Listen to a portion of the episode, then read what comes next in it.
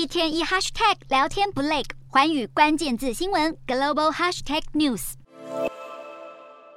在正中午时，美国加州的贝克地区气温竟然飙到华氏一百一十度，也就是摄氏四十三点三度。美国西部大半地区遭遇热浪袭击，气象预测更显示，部分洛杉矶郊区可能会飙出摄氏四十四度高温。天气热翻也让供电吃紧，加州电力公司呼吁民众要节约用电，避免使用大型家电，关闭不必要的灯光，以及在下午四点到晚上九点之间避免为电动车充电。但在此同时，美国南部的密西西比州因为降下暴雨，引发洪患，大水淹没道路。州长宣布，首府杰克逊进入紧急状态，因为洪水破坏了自来水厂的处理系统，导致杰克逊十八万名居民没有安全的饮用水可用，瓶装水一箱一箱搬，塞满整个后车厢。家中无水可用，当地居民只能排队来领取当局发放的瓶装水。由于基础设施老旧，在七月底时，密西西比州就提醒民众，水必须煮沸后才能饮用。最近的暴雨又加剧危机，白宫表示，联邦政府已经准备好要提供援助。